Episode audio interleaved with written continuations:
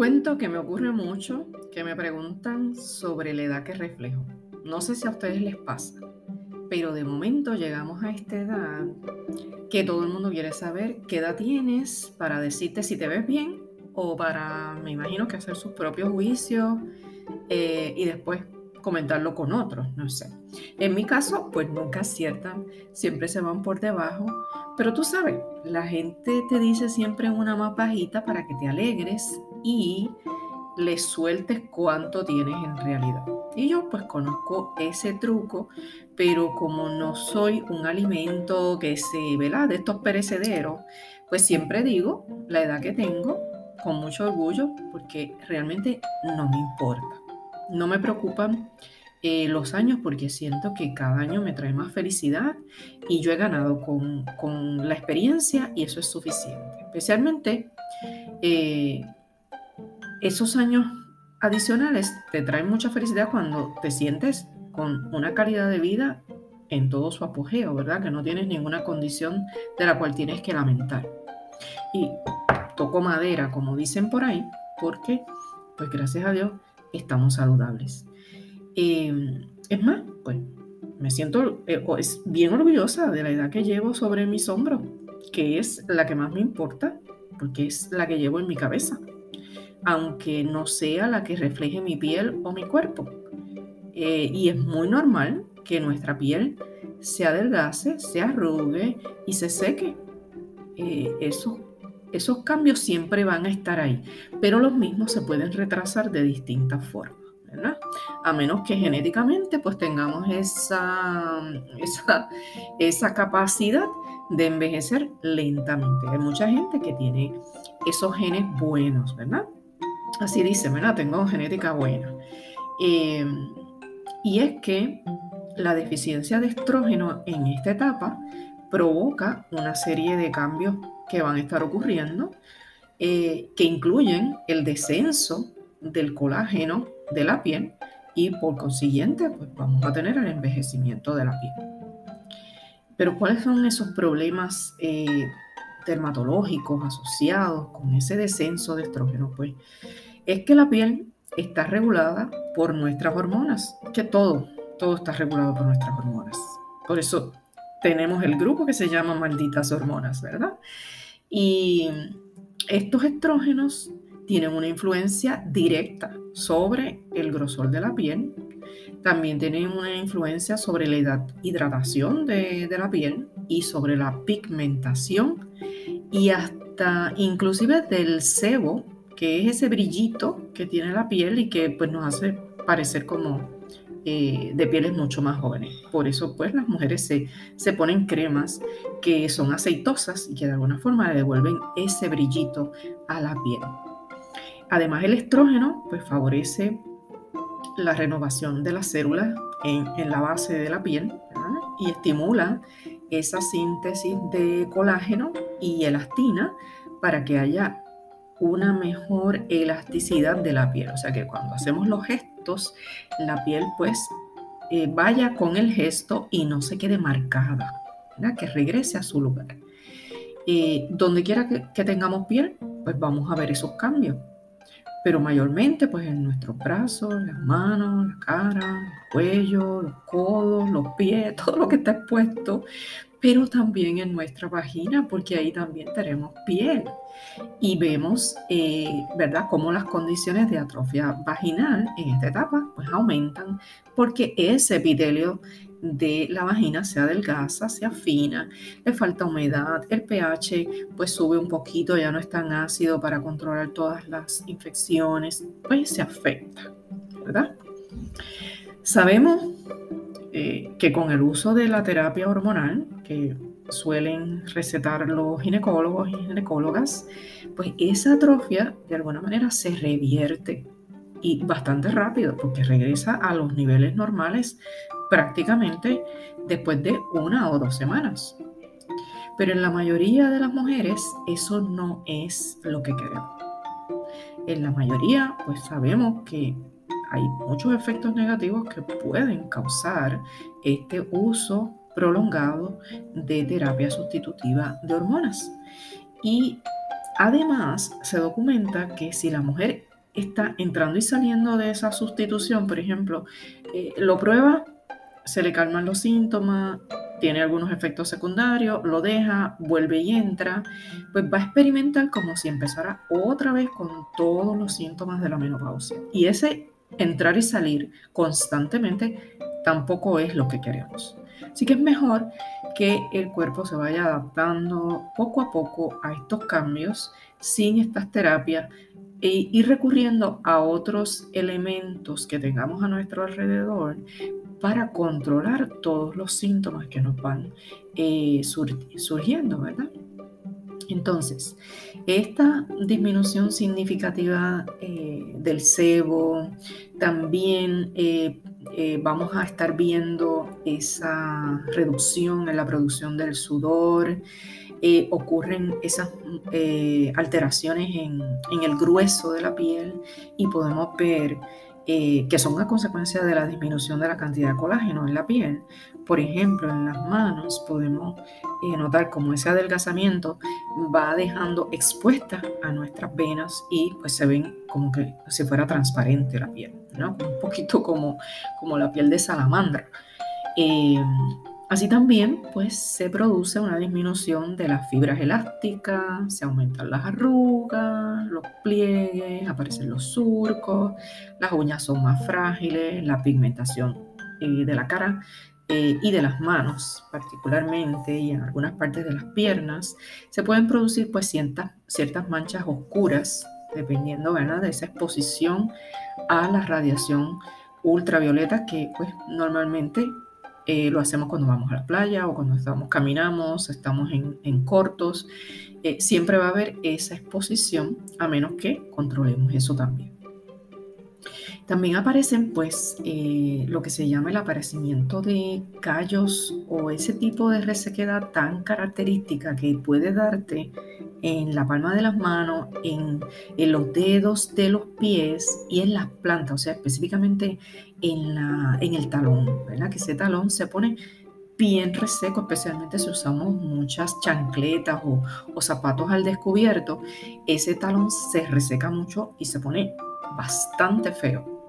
Así que esa disminución de colágeno es el factor tal vez más importante de ese envejecimiento eh, que no solo es un fenómeno relacionado con la edad, sino que también eh, tiene que ver, como ya les mencioné, que está asociado al estrógeno y como es estrógeno dependiente, a medida que baja el estrógeno, baja también la producción de colágeno.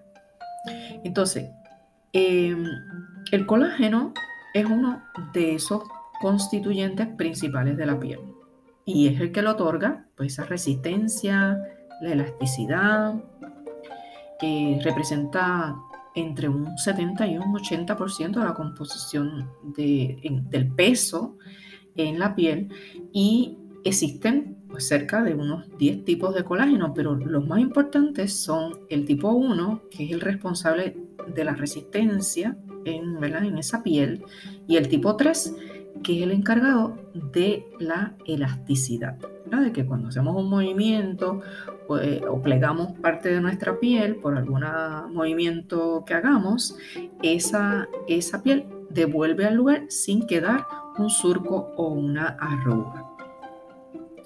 Entonces, sabemos pues que la mujer en esta etapa pues presenta una disminución significativa de ambos tipos de colágeno. Pero ¿qué podemos hacer? Pues lo primero es protección. Protección. Eh, es evitar o retrasar esos efectos de la falta de colágeno y estrógeno. Realmente no hay una panacea para evitar el envejecimiento, pero en primera instancia pues debemos evitar algunos factores. Por ejemplo, la obesidad y el sobrepeso. Que obviamente si tenemos una, una, es un estiramiento de la piel mayor, pues nos vamos a ver mayores. Eh, debemos hacer ejercicio para mantener esos músculos eh, que el mismo músculo retenga la piel, le dé ese soporte que necesitamos y no se vea como caída la piel. Eh, debemos evitar la exposición al sol con medidas de fotoprotección, todas las que conocemos, debemos evitar exponernos al sol, entre, especialmente entre los periodos de las 12 del mediodía y las 4 de la tarde, que pues tienen la mayor irradiación solar.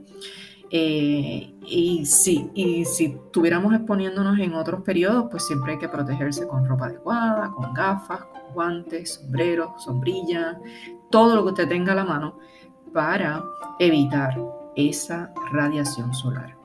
Eh, usar los filtros, las cremas, tantas las que nos protegen de la radiación ultravioleta, la A como la B, que son las más conocidas.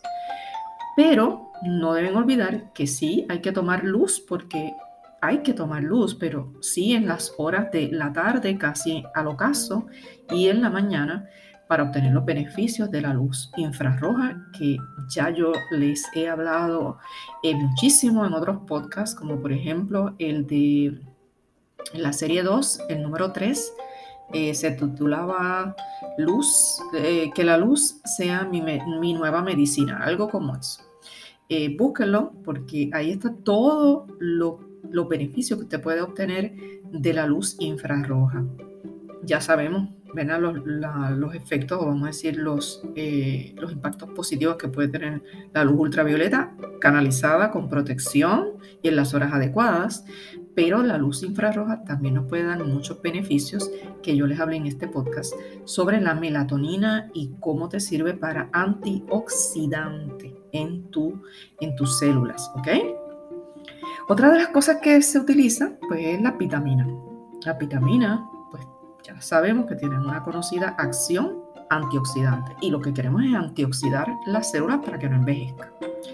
Eh, se ha demostrado pues, la eficacia del tratamiento en todo lo que son los, eh, en la piel, el uso de retinoides, que son, pues, por ejemplo, el retinol o la vitamina A, como mejor se puede obtener. Eh, hay muchas cremas con retinol, pero si no quiere ponerse cremas, pues puede tomar vitamina A, que tiene su beneficio, buscando siempre las que se absorban mejor. El ácido hialurónico es otro de, de las cremas, o vamos a decir, es como si fuera un, humectante, que es buenísimo y he escuchado que J-Lo, eh, Jennifer López lo utiliza mucho para, y lo recomienda Para, su, para evitar el envejecimiento. Pero volviendo a las vitaminas, entre las más recomendadas, pues ya les dije la A, pero también está la C y está la E. La vitamina E pues se ha considerado un potente antioxidante de mucho tiempo que previene todo lo que es la, las afecciones cardiovasculares. De hecho, yo mm, todos los días me tomo la vitamina E más que nada para trabajar con mi sistema cardiovascular. Eh, la administración oral eh, de estas vitaminas aumenta los niveles en plasma eh, de lo que es el tocoferol, que es el ingrediente principal de esta vitamina A. Y pues no se le conoce ningún efecto secundario al momento. En cuanto a la vitamina C, pues hay unos, hay unos estudios recientes que proponen actualizar inclusive la dosis que se recomienda, que es de, de 60 microgramos y se quiere recomendar o se quiere aumentar a 120 miligramos diarios porque se han encontrado unos beneficios en este aumento específicamente a las personas que padecen enfermedades crónicas. Eh, la administración por boca de la vitamina C, que también se hace a través de suero, eh, eso lo hacen algunos naturópatas. Eh, a veces no llega o no alcanza esos niveles que se, se requiere con una aplicación tópica, si es que lo vamos a usar en la cara para evitar la, la oxidación y las manchas. Eh, pues al, menos esta aplicación tópica es 30 veces más alto que si se, eh, vamos a decir que si se obtuviera de otras formas, como lo es la, parte oral. Eh, el omega 7 es otro suplemento que es muy bueno y este se obtiene a base de plantas y ayuda de forma natural a combatir la sequedad y la, la irritación en general, pero bien específicamente del área vaginal. e inclusive es bueno para la resequedad en los talones. Eh, yo desde que lo uso he visto una mejoría bien visible en los talones específicamente y cuando lo dejo de usar inmediatamente veo cómo esos talones se resecan. Así que este eh, es altamente recomendado. También ayuda a fortalecer la piel en general, el cabello y las uñas. Em, pero ¿qué es esto? ¿De dónde se saca? Pues mira, eso es de un, eh, le llaman espino cerval del mar o Bok Thorn Oil, que mm, supuestamente es del Himalaya, donde se da.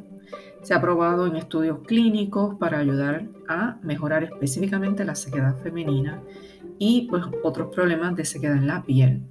Eh, es totalmente natural, está certificado por la PETA, que es libre de crueldad, es vegano, eh, no está obtenido de especies eh, genéticamente modificadas y buscar, hay que buscar siempre los que están hechos en Estados Unidos para saber que, que, los procesos de tratamiento, de procesos de la procesación, de cómo se procesa en el laboratorio, es algo que es confiable. ¿okay? Eh, por último, pues tomar colágeno. Miren, lo mejor es el caldo de hueso de pollo, hecho en casa y a fuego lento. Pero mucha gente, pues obviamente no quiere pasar por ese trabajo. Eh, pero es el mejor. Usted coge varios, eh, los chasis de huesos de pollo y los pone a hervir lentamente por varias horas y ese es el mejor caldo o el mejor colágeno que usted puede tomar. Pero si usted no quiere hacer eso, el caldo ya viene preparado, viene orgánico inclusive en cajas y se puede conseguir estas cajitas que parecen como cajitas de leche. Así usted lo puede conseguir. Eh, sin embargo, si usted no es buena tomadora de caldo y no quiere saber del caldo, eh, pues están los suplementos en el mercado. Eh, y esto pues se lo dejo a su mejor juicio para escoger que no voy a recomendar aquí ninguno en particular, pero siempre deben buscar los que se absorban mejor. Eh, y estos pues indican que son colágenos hidrolizados. Eso es la, tal vez la palabra que usted debe buscar cuando vaya a, ya sea en polvo o en cápsulas, debe buscar lo que sea hidrolizado. Porque es, es que está ya descompuesto en los aminoácidos de esa proteína y entonces es más fácil la absorción en, el cuerpo. Eh, también pues buscar que no tengan ingredientes artificiales. De hecho, hay muchos que tienen unas fórmulas combinadas con vitaminas, silicio, ácido hialurónico, magnesio. Todo esto aumenta los beneficios de absorción y también los beneficios de otras, eh, vamos a decir, condiciones del cuerpo que se ven mejoradas por estos minerales o estas vitaminas. Eh, ese consumo constante de colágeno va a mejorar la elasticidad de la piel y la hidratación. Estas son recomendaciones que yo les doy, son simples, son recomendaciones que yo sigo. Eh, a veces no todo el tiempo las sigo todas juntas, pero eh, sí las sigo. Las sigo y doy fe de que funcionan.